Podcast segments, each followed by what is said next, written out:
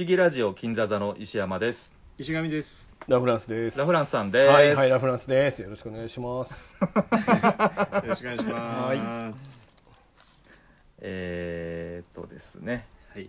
我々が、えー若い頃に見た映画とか、その他のうん。いろんなものの話をします、はい。はい。じゃあですね順番にですね作品を上げてってみんなでああでもないでもこうでもないっていう言い合う回なんで、ラフランスさん。はい、はい、じゃあ、僕。はい、じゃあ、ちょっと、そうだな、僕もなんか。何を紹介していいかわからないですけど。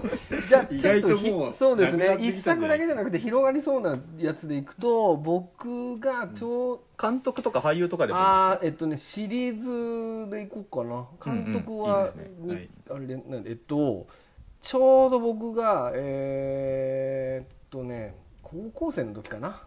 で新作で公開されたのが、えーえーっとね007の、えーうん。リビング・デイ・ライツ」っていうのがわ公開されまして。でラブランスさん。はい大丈夫です。また言っとかなきゃいけないやつなんですけど。え？見てます。ー Me too です。どういうこと？どう？き君らどういうこを教えてください。お力。かしいな見たくなるような。おかしいな。見たくなるような。そもそも007誰誰が今ボンドやってるか更見たくなるようなとこあるかな007 はどこ切り取っても007やねんけどなえー、そうですね。えー、っと007 007というのはご存知ですか？じゃ知ってます。知ってますよ。あ はい。いくつかは。あほんまですか？えー、ダニエル・クレイグ版大好きああそう新しいねんな。結構新しいやつですねそれ。あのあれです。えっとねえーそう「リビング・デイ・ナイツ」っていうのはティモシー・ダルトンっていう人がやっててやってるやつでえっとねロジャー・ムーアの後の人ですね。だからロえっとティモシー・ダルトンのやつ俺見たん 見て。親父親と一緒えに内容ちょっとそんなにやっぱりいっぱいやってないですよね三ティモシーえー、2作二作2かか3 2作ですぐらいそうですね。確か。はいはい。あの眉毛の太いそうそうそうそう。そうね、うんうん、眉もううん眉毛の量だとちょっと、うん。黒髪うん。黒髪。黒髪ね。はい、黒髪はい。うん。そうですね。そうそう。すごい知識やなそれ。あのそうそう。リビングデイライツは僕がちょうど高校の時なんですよ。これがねたまたまあの25周年だったんですよ。007が。シリーズ誕生25周年で。やでやたらキャンペーンが組まれてあのこの時に、えっと、007のボックスセットがいっぱい出た頃なんですよね。でっていうこともあって僕この当時に007をほぼ全部見直した時期があってそうそう。あでリビング・デイ・ライツっていうのはそう、えっと、ティモシー・ダルトンっていう人が初めてやったボンドでえー、なんて言ったら良さ？なんて言ってんのやろこれ。えー、007ですしか言いようないねんなこれえ僕なんかその多分中学か小学校ー、多分これ見てるんだったんですけどうん。なんかね魅力が分かんなかったですねあの子供すぎちゃって。なるほどなるほど。そうかそうか。うん当時はね。そうですよね。なんかそのうん。なんでしょうね。大人が余裕な感じでうんこうアクションこなしてるみたいなところのかっこよさとかあとそのうん軽薄な感じ？女の人をうんになんか女の子がいたらもうすぐに口説いてみたいな。っていうそういうなんかあの洒落た感じの男の人の映画って見たことないみんな大体一生懸命な人の映画ばっかり見てたんでなんかスタローンの映画ってこんなとこういうことあんまないんで女口説くとかあんまりしないんで。あんまり見たことなかったんですけどそうそうこの「リビング・デイ・ライツ」を見てなんかそのロジャー・ムーアがもうもうだいぶおじいちゃんになっててあのもう美しき獲物たちの頃にももうおじいちゃん無理やろっていうぐらいあのあの、うんうん。無理なアクションをこなしてたんです。ここでい一気に若返ったんですよね。うん、でそれでその最初の1作目ってことですごいなんかあの展開もすごく早くなってなんか今まで見てたなんか007ってなんかだるいなっていうのがここで一気に解消されたい記念碑的な1作目だったんですよ。ううん。んえっと ちょっとね どうしたらええねんこれ。見てへん人の前でリビングデイライトの話すんのか。えー、そうね。あと何がそうだな。ストーリーって言っても007いつも一緒ですしね。うん。まあかんまあ、あとは、まあ、ちょっと ガジェットで言うと、えっと、久しぶりにアストン・マーチンが復活したのかな、あそうそう。そう今あの吉川晃司が乗ってるあの V8 ボランテってやつがあるんですけどあの吉川晃司がもうがオーナーのアストン・マーチンの V8 ってやつがこれで出てきてこの時には久しぶりにアストン・マーチンが戻ってくるんですよね。ロジャー・ムーアの時はロータスとかだったので。うんうん。うんで、まあ、これ、うん、良さなこれは、まあスパイ映画の原点に戻った映画であのティモシー・ダルトもめちゃめちゃかっこよくてうーんなんか作戦の話とかしてもしょうがないですもんね。うん、でこの後に、えっとピアス・ブロスナンですねだから、えっとこのうんうんティモシー・ダルトの後にピアス・ブロスナンになってやっぱり同じような路線のあの007シリーズになっていくので。あのすごくここで一旦007が若返った記念碑的なやつでちょうど僕が一番そういうのに興味がある年代の、ね、年頃興味があるっつっても高校生ですけどなんかもう出たかったんでしょうね。なんかあのこういうのを見て。なんか憧れ憧れてたんじゃないですかね。ううん。んスーツですスもんね。ーツそうあとねやっぱタキシード着て戦うとかねなかなかこの映画ではあのだからあのあれがそうじゃないですか。あのインディ・ジョーンズ魔球の伝説の一番最初ってあの、なんかそのミュージカルのショーをやってるところに行ってクラブオビワンかな？に行ってそこであのヌルハチの骨壺をやり取りするの覚えてます、えっと、インディ・ジョーンズ魔球の伝説で一番最初にあのミュージカルで始まるんですけど。でそこであの、えー古代中国のなんかその壺骨壺かなんかをののやり取り取引をするところから始まるんですけどその時にねあのハリソン・フォードが真っ白なタキシードで出てくるんですよ。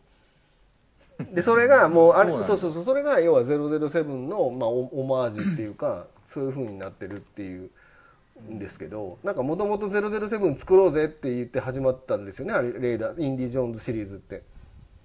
でで作るんやったらじゃあ時代をもっと前にしてああいうそういう冒険活劇みたいなのにしようぜって言って確か生まれたんですよね。だからもともとは007みたいなのを作りたかったんで確かあのレイ、えー、と魔球の伝説のオープニングはなんかすごい007っぽくなってるんですよね。うん、みたいな。ああれなんですね、はい。ティモシティモシー・ダルトン版からあのピアス・プロスノンちょっと開くんですね年代。がそうですね。多分確かねティモシー・ナルトになるまでに結構何人か候補が出ては消えて候補が出ては消えてっていう感じで、うん、空いてると思いちます。ょうど子供の子の頃にティモシー・ダルトン版を見てうんうんって感じ。あ要は、うん。お大人わからなくて魅力が。そうですよね。ただその、ゴールデンアイからまた劇場で僕見始めた、はい。はいはい。そゴールデンの時はもそう面白いなと思いながら見に見てまゴしたけど。ールデンアイも名作ですよね。名作です、うん、やっぱなんか結構新しい人の一作目って結構名作が多くてこれもリビング・レースもいいんですけど、あのそのゴールデンアイも僕はピアス・ボンドは一番好きなんですけどそうそう、うん。ダニエル・クレイグも僕実はカジノ・ロワイヤルだけなんですよね好きなのが。うん、なんかね、僕もカジノうんのワイヤル一番かっこいいですよね。そうそう。なんかダニエル・クレイグって、僕ダニエル・クレイグって女の子絶対怖いと思うんですよね。あのあの人見たらなんか。怖くないですか？なんかさっきだってません？ダニエル・クレイグって。殺人おこのまあ首の骨折られそうやなって思いません？なんかコンセプト的にもまだ未熟なゴールデンアイの頃ははねだからそうそうだけどその後はもうスカイフォールの時には確かもう引退間近のボンドになってたはずですよね。なんか体調体としても衰えててなんかちょっとそうそうそうそうそそうそうなんですよ。うん。だだからなんかねダニエル・クレイグはあのジェイソン・ボーンみたいなすごいすげえ人間兵器には見えるんですけどあの、小気味なジョーク言って女砕きそうに見えないんですよね。なんかこう、秘書の女の子、要は MI6 に行ったら必ず秘書のマネーペニーに花束花渡して口説くみたいなくだりがないんですよね。マネーペニーもなんか今あの黒人のナオミ・ハリスやったっけな、うん。になっちゃって、なんかすごい前線で戦う女性みたいになっちゃって、なんか全然その女の人をこう口説いて、なんかお口説く、口説く、こうし、なんやろうな。下心のあるような感じがなくなっちゃったんですよ、007に。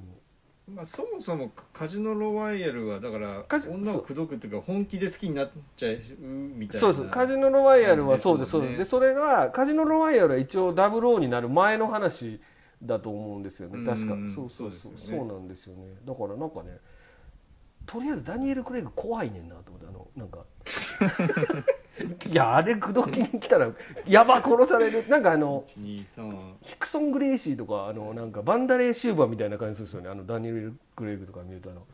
見た目は確かに。そうそうそう。怖えって。ですよ。次。はい。ダニエル・クレイグ次。次で5作目であそうですよあねのーショーン・コレニーに並びますよ。えどういうこと？あそうなのあ作か数がってこと？数が。あーただそうかそうか。ロジャー・ムーアが一番長いロジャー・ムーアが今うん。一番長いんじゃないですかね。67本取ってうるん。うん。でもそんなあもんピアース・ブロスナーも4本か。ピアース・ボンドゴールデンそうですね。4本ぐらいか。はいはいはい。そうですね。いやでも楽しみですけどね。は楽しみですいはい。ゼロゼロセブンでした。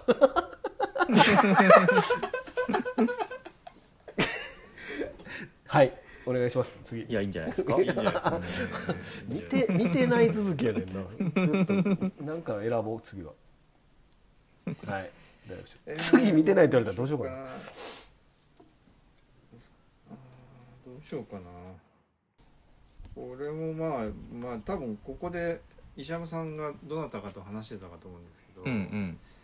えーっと大林映画、うん。僕の僕の思い出に残ってる大林映画の話をするとですね、してくれしてくれ。ええ。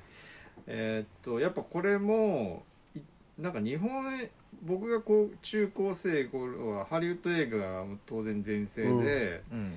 日本映画なんてつまんねえし面白くねえなって思ってたところに一番最初に見たのが「青春でんでけでけでけ」っていう作品を高校生の時に見てあれ面白えなと思い始めて。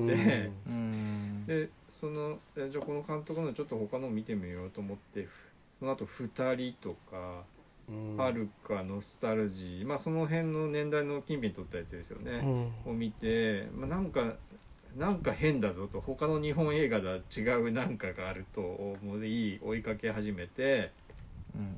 その後あのやっぱ、えー、と代表作って言われてるのか分かんないけど尾道三部作。うん。えー、天候あ時をかける少女とか、うん。転校生もそうかな。波新聞もそうなのかな。あ違うかな。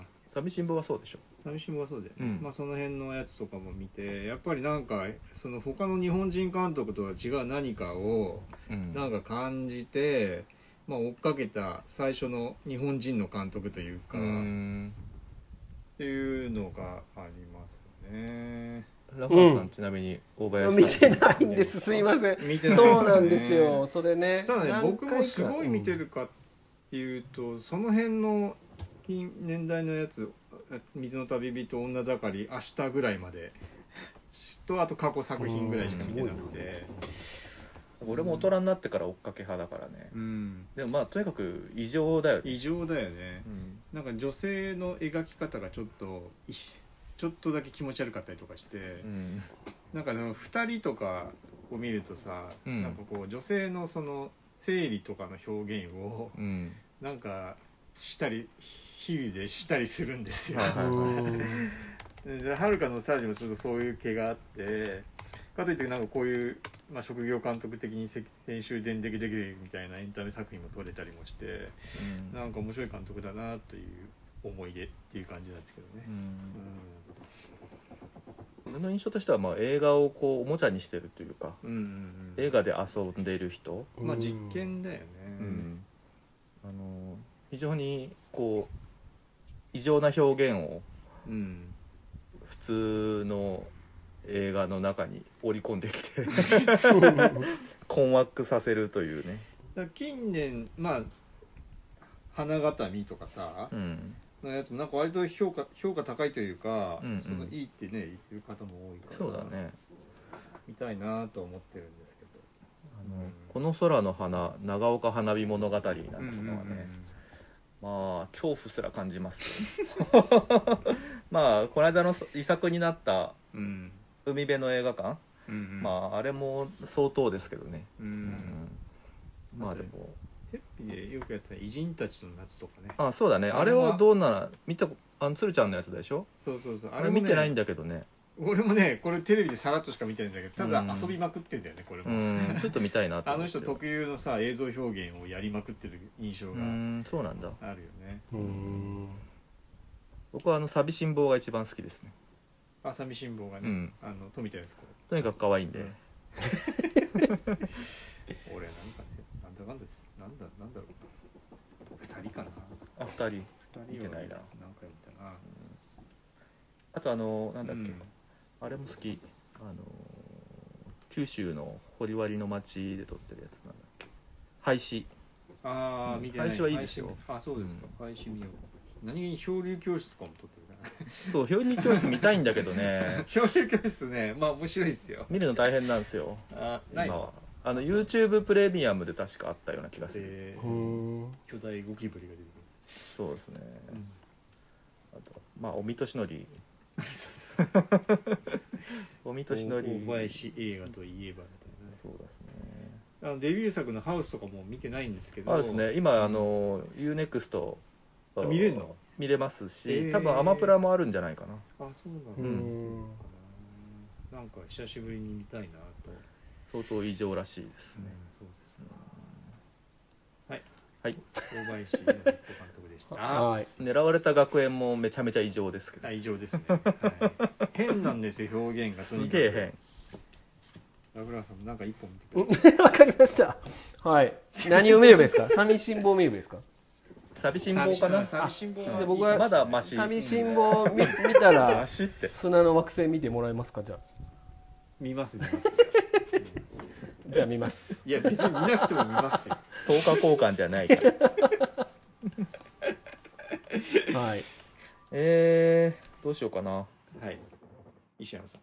じゃあもう少しまともに映画の話をしますとねえー、じゃあやっぱりね俺がね小学校の時に見てもうブルブル震えた映画があってですねうんそれがですね85年の、えー未来世紀ブラジル」ですね。うん出た。やっぱ王道でいきますが、うん。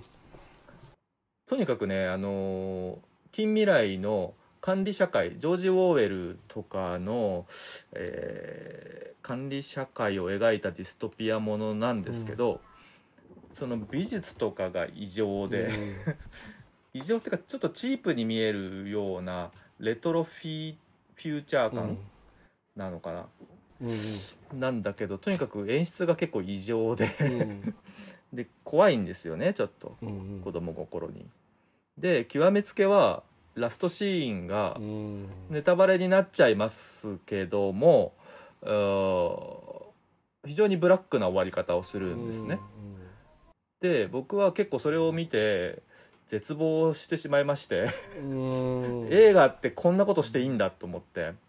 ただそのトラウマが今の私のこの映画ってすごいものが見れるのかもしれないっていう気持ちを保ち続けている秘訣なのかなと思いますけどね。へえ小学校の頃に見たの多分小6だと思うんだよね。へ違うかな。でも85年。そうね。なんかねもうビデオ屋さんに行ってパッケージが異常ででもとにかく未来近未来ものをすごく好きだったんで片っ端から見ようと思ってて、うん。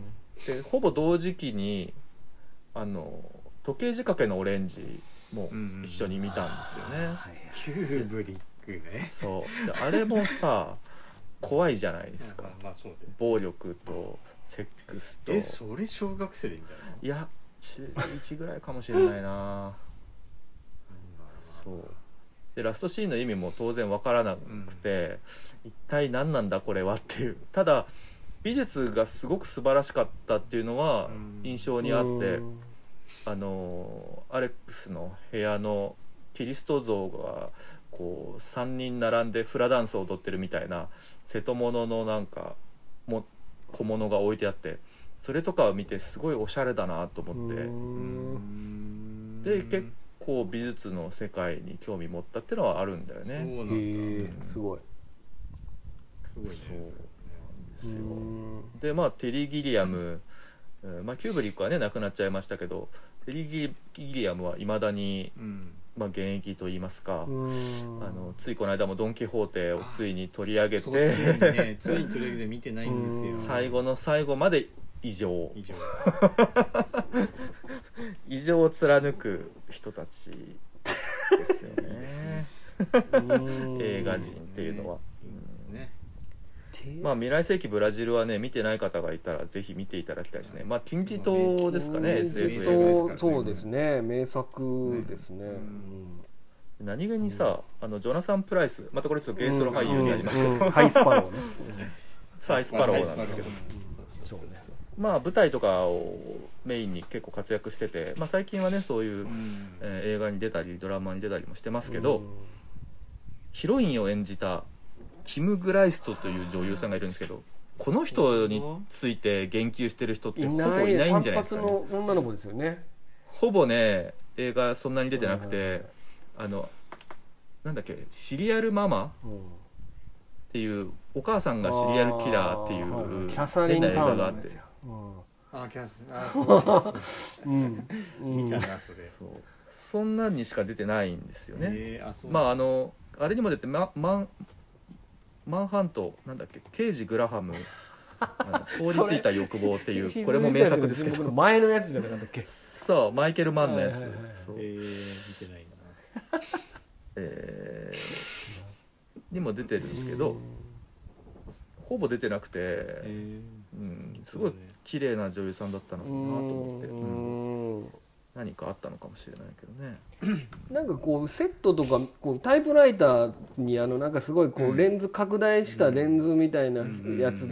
で作業したりしてるやつとかって結構うん今ほらロッキーご覧になってます？あの見てます。テレビのロッキーロッキーの美術セットとかうん。って近いですよね。そうあとほらうん。ガタカとかあの辺のいわゆるそのレトロフューチャーっていうかすごく70年代とかあれは70年代か。だから未来世紀ブラジルはもうちょい前ですか。だから60年代ぐらいなのかなっていうレトロフュああいうね、あのモチーフは多分50年代だと思います。うん。あのーそうですよね。社会が戦争が終わって、みんなが機械化して、えーとそういう作業も流れ作業的にこうなってうんそう。でジョージ・オーウェルが、まあ、その未来に警鐘を鳴らしたりとかする頃だと思あうんですよね。うですね。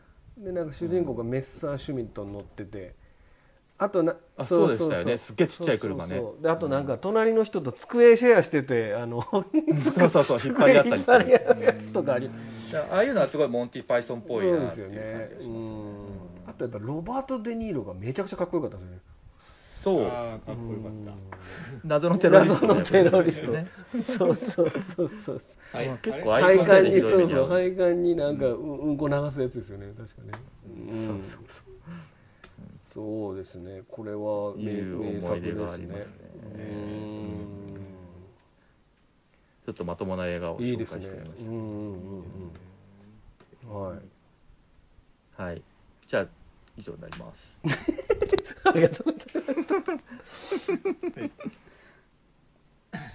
あれ次僕でしたっけ？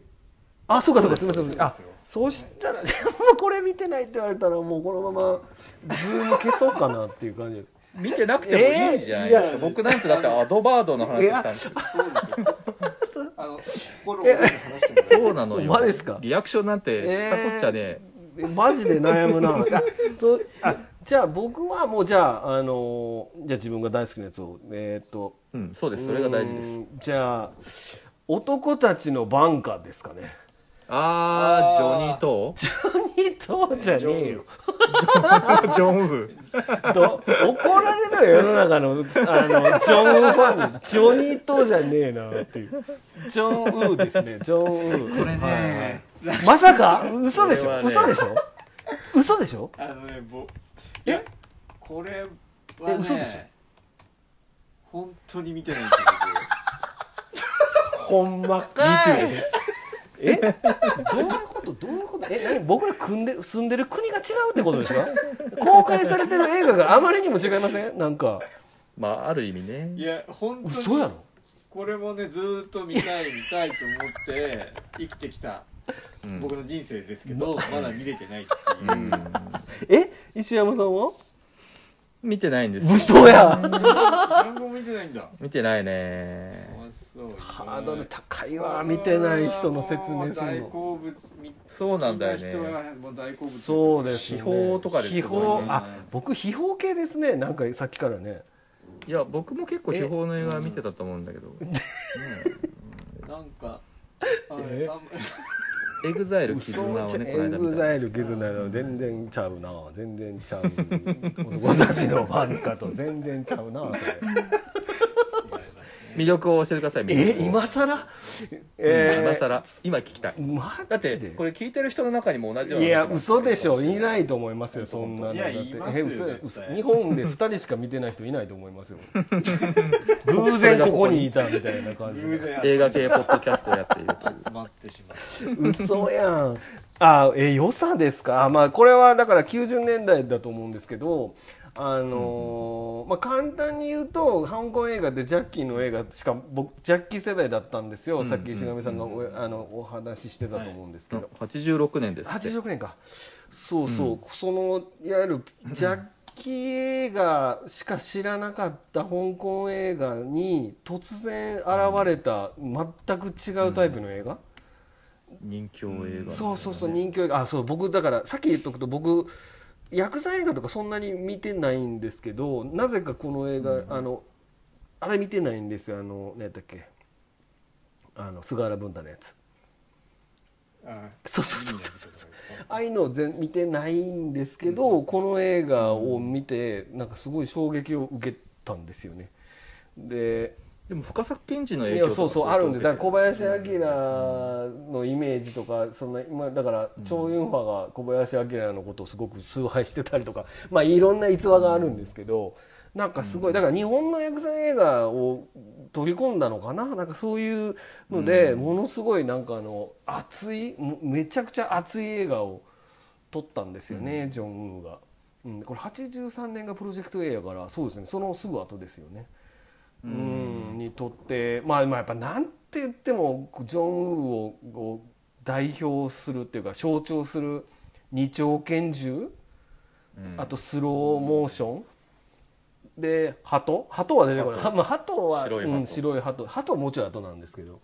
そうそれの要素が最初のね全部ギュッと詰まってる映画なんですけど、ジョン・ウー意外と見てないんだよあれ？なフェイスオフ。フェイスオフは見ました？ツイスター。ツイスターはちゃうな。ツイスター違うミッションインポッシブル2ミッションインポッシブルのワンツー。だっけツーですツーか。はい。ツー。ワンワンははデパルマデパルマはいはいはい。そうなんですよ。でもツーはツー名作にです。もハト出てきますしね、はい。ツーうん。あミッションインポッシブルねでそうそうそうそう。そうそう面白かったですよそうそう。ツーは。フェイスオフもハト出てきますから。はいえ？出てくる。ちょっと待って。ああわかるってなると思って話したつもりやったけどな。うん。えっとそうだな。まあなんといってもやっぱりこれちょ えっとジョーラフランスさこんなにアウェーな初めてやな男たちの挽回した時に 負けないで。えもう心折れそうやわこれ。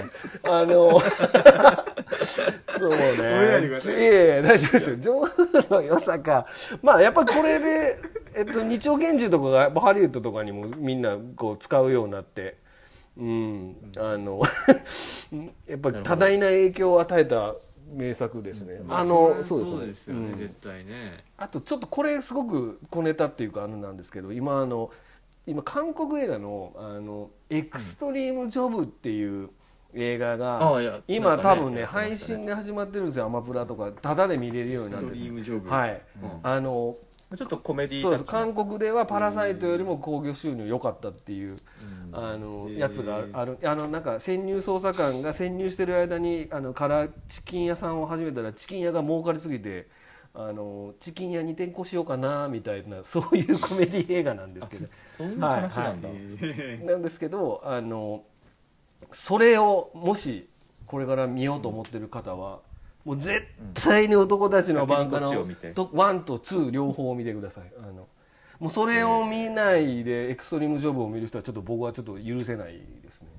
はい。っていう。許されない。あそう。いや絶対見いひんな。絶対見いひん流れやなこれじゃあメモをいやいやいやそのだいぶ後でいい。レですスリーちゃんも出てるんだね。レスリーちゃん出てますよ。若々しい。歌も歌ってますから。えー歌手です歌手ねこれ1と2を見れば1と2見れば十分ですね、はい、3は時藤三郎出てますけど見なくていいです。あ三時々出てくるんだ。そうななんでっていうえーそうですね。ちょうーん竜ね。竜見ますそうそう。あそうそう。でそのエクストリームジョブの話は全然まあだ打足なんですけど意外とふと思ったのは、この当時日本の人気映画とかをを下敷きにして香港でこうアクション極道アクション映画っていうのを作ってたんですよね。ちょあのジョン・ウーたちが。作ってたんですけど実は今その韓国映画のいわゆる極道系とか撮る人はえっ、とこの間楽園の夜とかあんまあのネットフリックスで公開されてあと VIB とか公開されてましたけど、あの辺の人気を極道アクション映画とか撮ってる監督たちがやっぱりこの頃の映画からインスパイアされてるんですよね。あのやっぱりうんあのジョン・ウーとかをリスペクトしててそれをそのそれとそのリスペクトしてるなっていう映画を撮ってるんですよねあの韓国の人たちが。だからなんかちゃんとそういうこう映画の歴史歴史っていうか過去のそのすごい偉大な映画とかをだってなんか変香港の映画を韓国の映画がリスペクトして撮るってあんまりピンとこないじゃないですか。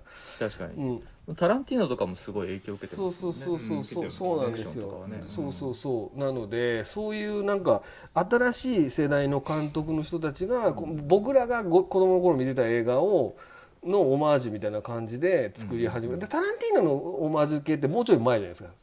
あの、まあね。映画で「片腕ドラゴン」とかその辺でしょ、かの彼のその千葉真一とかの時代のやつやからその辺キルビルとかあの辺にはルとかもそうなんですけど、うん。かタランティーノのモチーフにしてるのはもうショーブラザーズ頃の頃の確か香港のアクション映画だと思うんですけど、ジミー・ウォングとか出てるやつかな。でそれよりも後なんですよあの要はチョウ・ユンファとかが出てくるのって当然80年代の後半ぐらいからなので。そのでそのチョウ・ユンファの映画を見た人たちが今2000年代になってそのチョウ・ユンファの映画をそのこうクラシックのあのこうなんなんですかねこうマスターピースみたいな感じで見てでそれに影響を受けてまた新しい映画を撮ってるっていうのがなんかすごくこうああなんか素敵って思うっていうか、うん、そういうもう世代ですよね。だからぼ僕らが誰かのえそのだからそうやなダーティーハリーをでコブラになってるっていう話してましたけど、そのでコブラを見てコブラに影響を受けて撮るっていうことももちろんこれからありえるってことまあねなんですよね。うん、だからそういう世代僕らがそのリアルタイムで見てる映画が今クラシックの名盤になって新しい世代がそれをに影響を受けてまた新しいものを作るっていうふうにこう流れてるのはなんかすごくなんかいいなって思ったりでそういう人の映画を見ると僕らが「あこれってあの映画のあれやん」とかって思って思ったりするわけじゃないですか。うん、そういうのがいいなだだって「ミッションインポッシブル」のあのローグネーション最後のやつですよねうんあれも完全ジャッキーの映画ですもんねあれ。うん。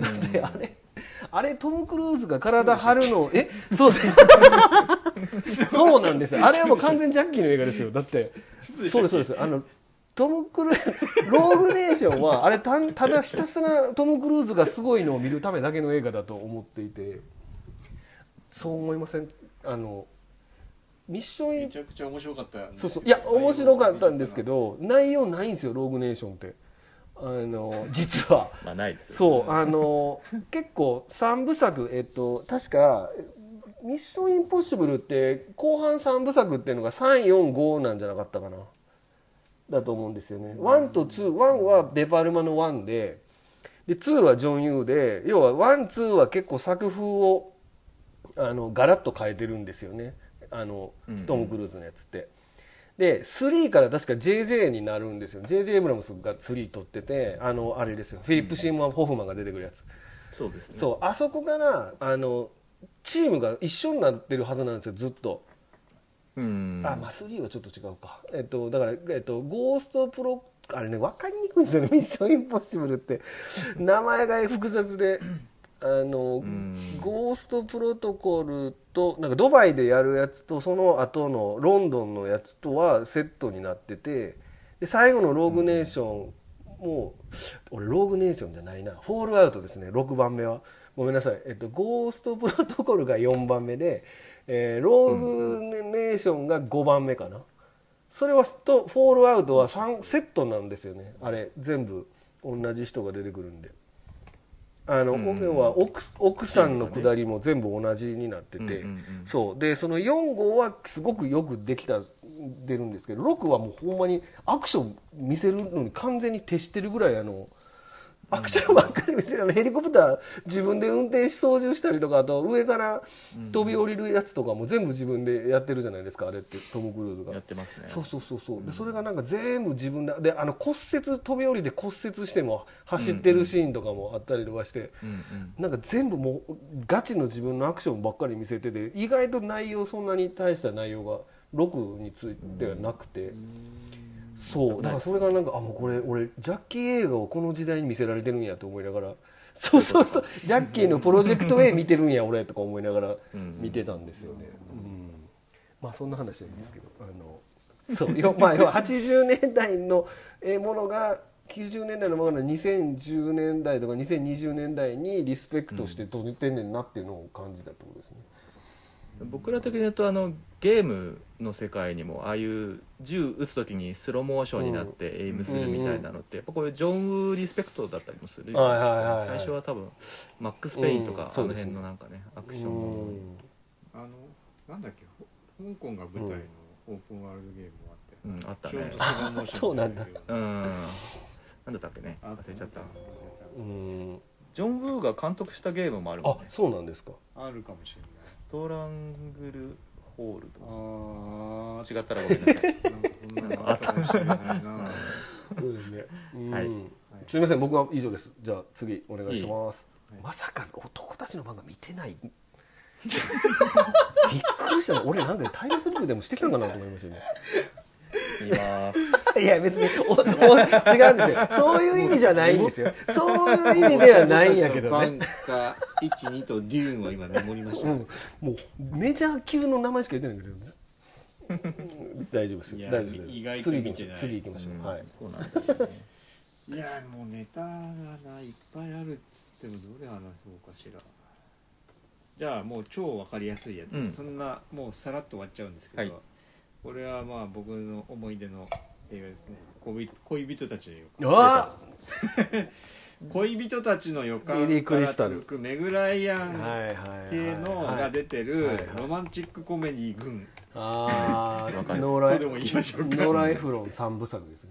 ノーライそうなんですようん。ね恋人たちの予感と、うん。えーとなんだっけ？ノーライフロンだと巡り合えた巡り合えたんです。うん。とユーガットメール夕があですよね。そうですね。うんうんううん。ん。まあ僕中学の時にそのえテレビでやってる、テレビでやったな恋人たちの予感を見てなぜかものすごく好きになってしまい。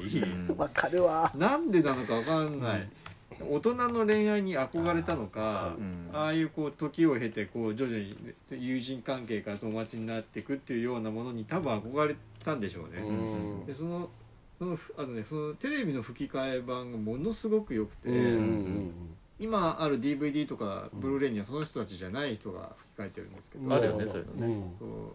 そう。テレビだけの吹き替えだったんでそれをずっとね VHS に焼いてもう何回もうん。もう見てたっていう記憶うんうんうん。ですかね。それでもうビリー・クリスタルも好きになったし、うんメグライアンも当然好きになったし、うんうん。あの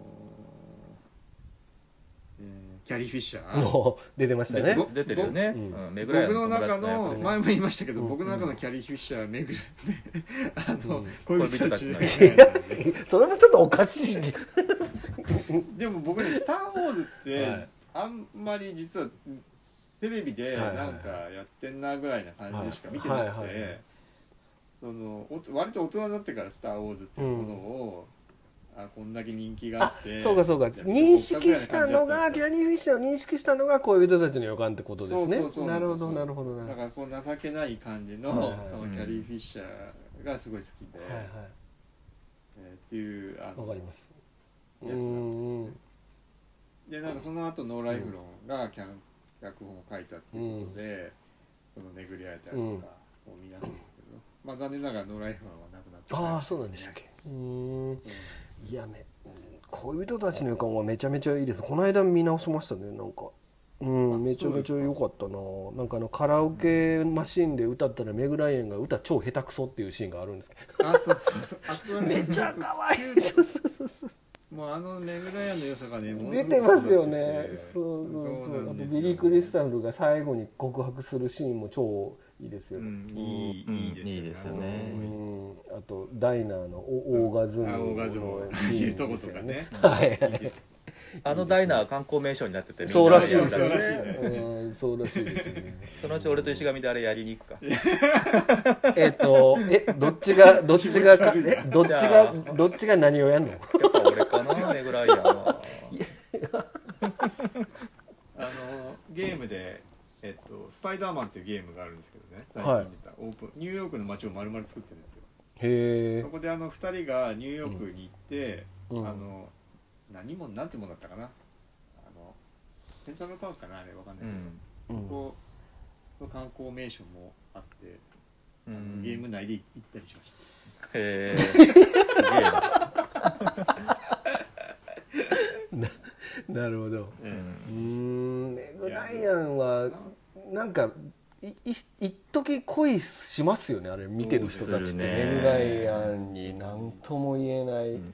でこその好きな作品としてはここにそのノーライフロン全く関係ないんですけどさっき石山君がちょっと冒頭に出した「ジョー満月の島へ行く」っていう。う はい。トム・ハンクスだ、トム・ハンクスと言ってた。よ、うんあれもね僕好きでうん。はいなんかあれもなんかこうちょっと変なファンタジーなんですよね、うんうん。薄っぺらいファンタジーなんですけどなんか南国に行くっていう、なんかそれもなんかね良かったんだよな。確かメグライアンが二役やってんじゃなかったかな。へえそうなんだ。そうそうそうそうあスピルバーグ制作組織なんだ。うん。うーん。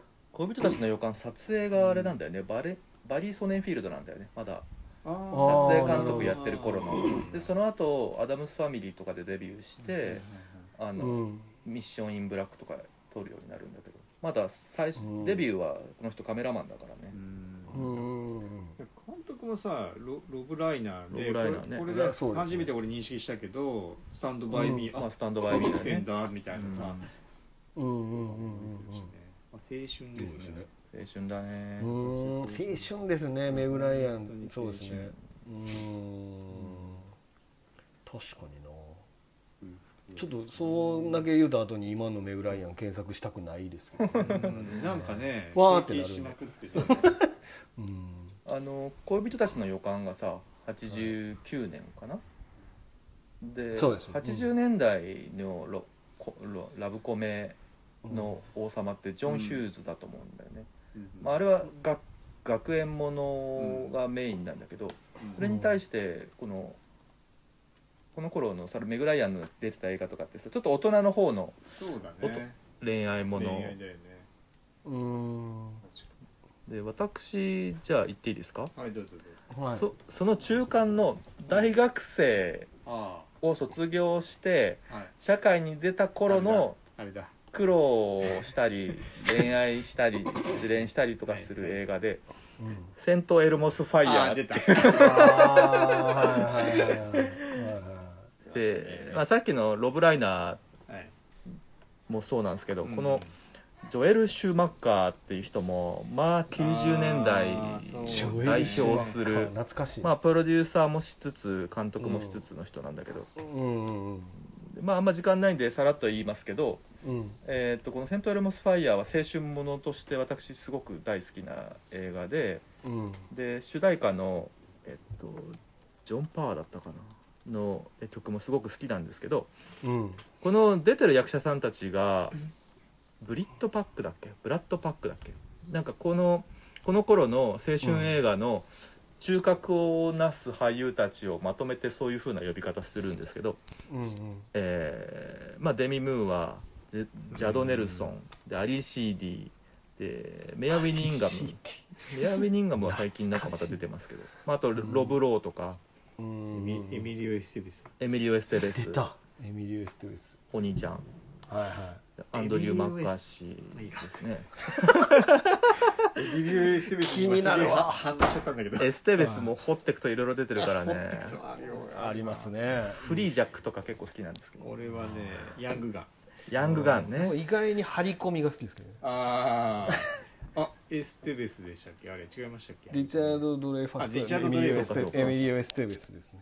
うんそうでえーっとあとあれだよね。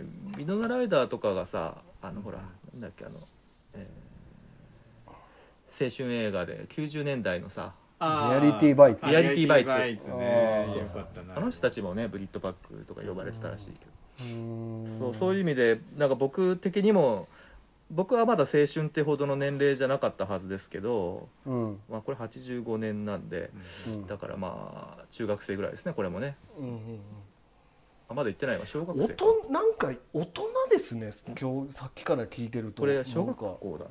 だから公開してすぐ見たわけじゃないと思うんだけどなんかこういまだに素敵だなと思ってて、うん。ロブ・ローがすごいやんちゃな人なんだけどデミ・ムーアもやんちゃな女の子で、うん。で自我が崩壊して自分の部屋に閉じこもって自殺未遂するんですけどその時にロブ・ローがその部屋の外から声をかけてデミ・ムーアを救ってあげるんですけどその時のセリフがすごく素敵で、うん。あのどんなセリフかっていうのは、まあ、あの見る人にお任せしたいなと思うんですけど。それは言う。そこはまあ人生いろんなことあるけどうん。まだ僕らは曲がり角を曲がろうとしてるだけでうん。こうその先に行く途中に過ぎないということを言ってあげるので、うん。あのいいですね。ごくいいんですね。へえなるほど。でそこで「セント・エルモス・ファイア」っていう映画の題名に関わるうん。セリフもあってそれもすごくいいんであの見ていただきたいですね、これは大人になってから石山さんに見てくれって言われてみましたね。うん大人になってから見ちゃうとやっぱりちょっと違うんだよね。何にも響 響かなくひどいな。ていやいやごめんねって書いてあるでもそれはしょうがない。これは見る時期によって映画の見方でも全然違うからますね。ねうん確かにな。えー、今男たちの挽歌見ていいまいちって言われたら俺メールはアク二度と連絡しないかもしれないですけどアクションの力で見れると思います。アクションの力で。ただこの「セント・エルモス・ファイヤー」はエミリオ・エステベスがめっちゃ良かったですね。すげえバカなんですよ。そうだね。うん。なんかそのそれでもあれもいいんだよ結構ね。あのコメディっぽい感じがすげえ良かった。ちょうど同時期にやっぱりこう青春と戦争を描いた「メンフィス・ベル」っていう映画もあってこれも若い役者がすごいいっぱい出てて。うん。さっきのあの恋人たちの予感のうん。音楽担当してたハリー・コニック・ジュニアって人がいるんですけど、ああメイビーズベル出てますね。この人はあの、うん。出演もしてて。ああそうだそうだはい。そうだ。しい。ろんな人出ててショーン・アースティンも出てるしね、うん。まあ、シューモーディーンとか、エリック・ストルツとか出てますけど、ハリー・コニック・ジュニア意外にあインディペンデンス・デーに出てますもんねあマジそうなんだ。そうなんだ。ウィル・スミスの相棒ですよ。えそうでしたそうでしたっけ？そうなんです。そうなんですよ、うん。ハリーハリー・コニック・ジュニアの恋人たちの予感のサントラがあるんですけど。ああるね。なんかあ僕あののうん。サントラでがっかりするパターンのサントラってあるじゃないですか。劇中の曲がうん。使われなくて新たに入れ直したそうなんだよね。ハリー・コニック・そうなんですよ。歌って歌ってんですよ。あれ謎ですよねあのサントラ。えお誰？誰？ってなんですよいねやいやそうじゃないっていうそう。サッチモじゃねえんだっていうあの。そうなんですよ。あれ謎ですよね。ねあれあなんでああいうことしてるんですか？わかるわあれ。すげえわかるな。あの頃ハリー・コニック・ジュニアなんかウイスキーかなんかの CM もやってて、ね。はいはい結構売れてたんですよね。そそうそうそう。そうそうわかる。すげえわかるな。あれってなんですよね。そんな感じですかね。そうですね。ありありがとうございました。えっとぜひですね、はい。えーそうですね。第2弾第そう3弾と、ですね。これはそうですね。まだまだ他のよ。あのあれですかね。他の方にもそうですね。出ていただいて、ちょっとこあとこれういろいろ、うん、聞いていただいてる方もねこんなのもあったぞみたいな、うん。僕の青春はこれです。私の大好きな映画はこれですっていうのがあったら、うん。うん。メールをねそう。いただいても。ツイッターに 我こそ DM かな？我こそは。そうですねね。いいじゃないです。かやー今日はちょっと衝撃の事実やったな。見ます。いやいや。とりあえず いや別に見な見ますくていいんですよ。全然見て。いやいやこれはいい機会ですよ。びっくりしただけだったいつかは見なきゃいけスタートレイクもない見ます。いけないやじゃあ僕寂しん坊見ます。つ寂しん見なくていいな。え？いや見てください。はい見ます見ます。いやいい機会なんで僕もね機会いただいたんで。はいはい。ありがとうございました。ありがとうございました、ありがとうございました。本当にお三楽しかった方ですね。あ、お二方だった。はい。じゃあここまでお送りしたのは石山としがみとラフランスでした。またよろしくお願いします。ありがとうございました。ありがとうございました